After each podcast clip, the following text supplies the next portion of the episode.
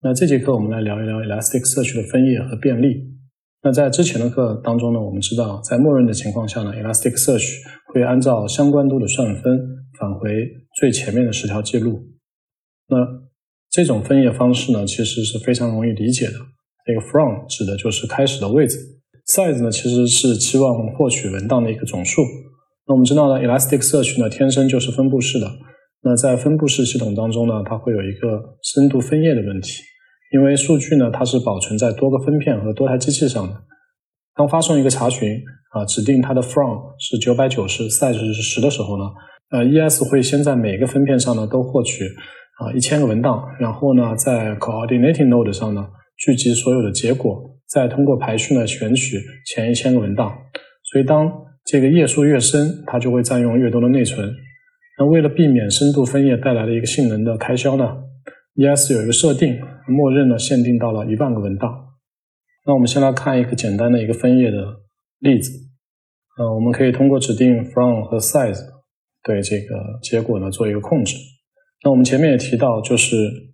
这个最大的设定的值呢，如果是超过了一万以后呢，ES 会报错。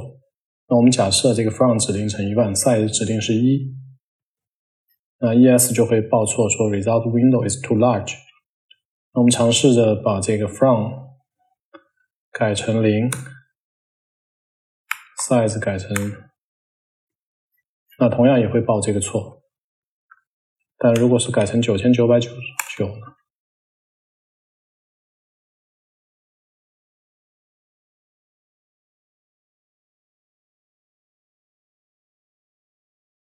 那我们看到，刚才经过比较长的一个时间，呃，它才返回了一个结果。那我们怎么样才可以在 ES 当中避免一个深度分页的问题呢？那我们其实，在 ES 当中呢，可以使用一个叫 Search After 的一个 API。但 Search After API 呢，有一定的限定。第一呢，它不支持一个指定的 From 的一个页数，它只能在这个搜索结果呢往下翻。同时呢，它需要在第一次搜索的时候呢，指定一个排序，并且呢，需要保证你的这个排序值呢是唯一的。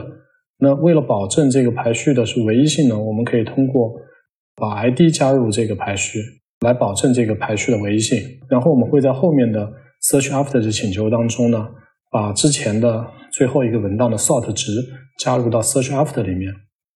那这样的话就可以一次一次的把这个结果进行一个翻页。好，我们现在来看一个 search after 的例子。首先呢，我们写入四个文档，然后我们来看一下怎么样去调用 search after。我们先把这个 search 的 size 设置成一，那我们会每次只取回一个这个结果。那另外呢，我们会在第一次调用的时候呢，指定一个 sort 的一个值。我们会根据年龄进行排序，同时为了保证这个 sort 的一个唯一性呢，我们还会把这个 ID 啊加到这个 sort 当中。执行以后呢，其实返回了啊一个文档。那这时候呢，这个文档当中包含了一个 sort 的一个值。那我们现在开始尝试的去调用这个 search after 的 API。search after API 的话，要求你。把上一次结果的这个 sort 的值传到 search after 当中，这样会实现一个翻页。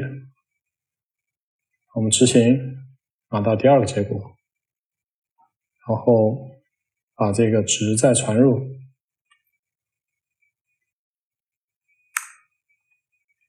再执行，拿到了第三次结果。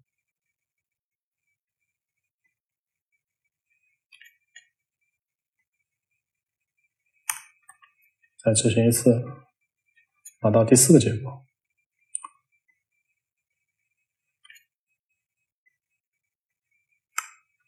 我们再尝试一次执行，这时候呢，我们就发现这个结果已经是空了。那因为我们经过了四次查询，那这个 search after 已经到了这个结果的最后了。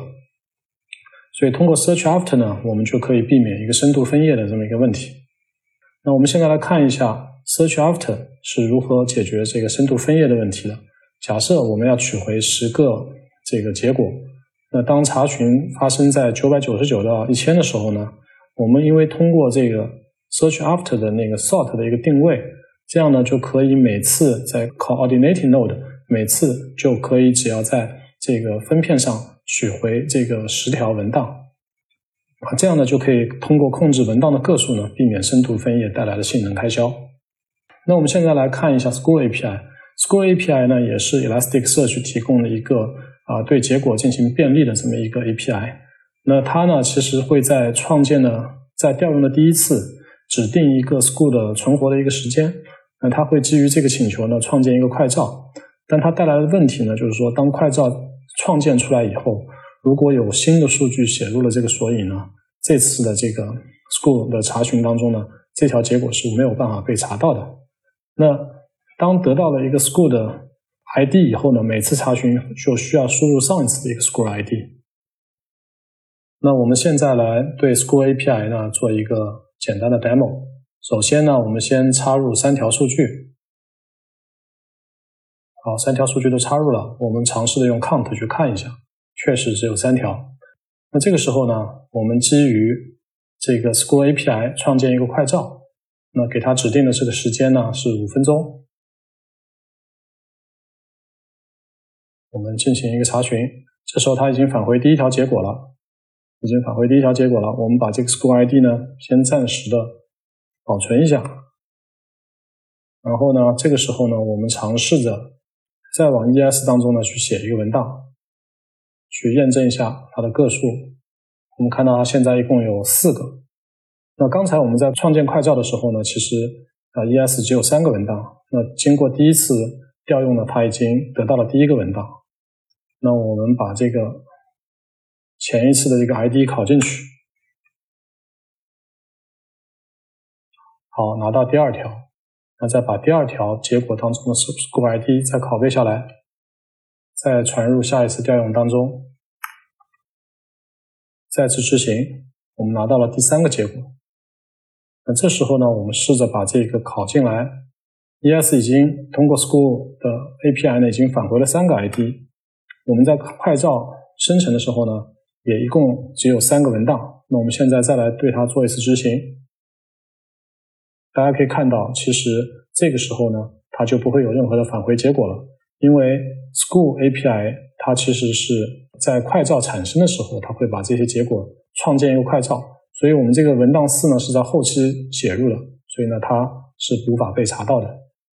那我们现在来看一下不同的搜索类型的和它的一个使用场景。那我们一般平时调用 ES 的查询的时候呢，它只会返回这个头部的。最新的十条信息。那比如说，当我们去查询一个最新的订单的信息的时候呢，我们就用一个标准的查询就可以了。那有的时候，如果说你需要对这个 ES 索引当中的所有的文档啊做一个获取，比如说你需要把这个数据做一个导出，那这个时候呢，就可以用这个 School 的 API 去做。那另外的话，如果说有分页的需求的时候呢，我们可以用 From 和 Size 的方式。但是如果说你碰到的这个使用场景，这个 from 和 size 的页数非常深的时候呢，我们要尽量避免去使用这种 API 的调用，因为它可能会带来这个深度分页的性能的一个开销。所以，如果说你要做一个深度的分页，那你应该去使用 search after 的 API。search after 的 API 呢，其实带来的一个局限性呢，就是说你只能每次往后去查询。在今天的课程当中呢，我们学习了 from size 和 search after 的一个分页方式。同时呢，我们也学习了 School API 的一个使用方法。那当你想把这个数据呢从 ES 当中做一个导出，你可以选择使用 School API。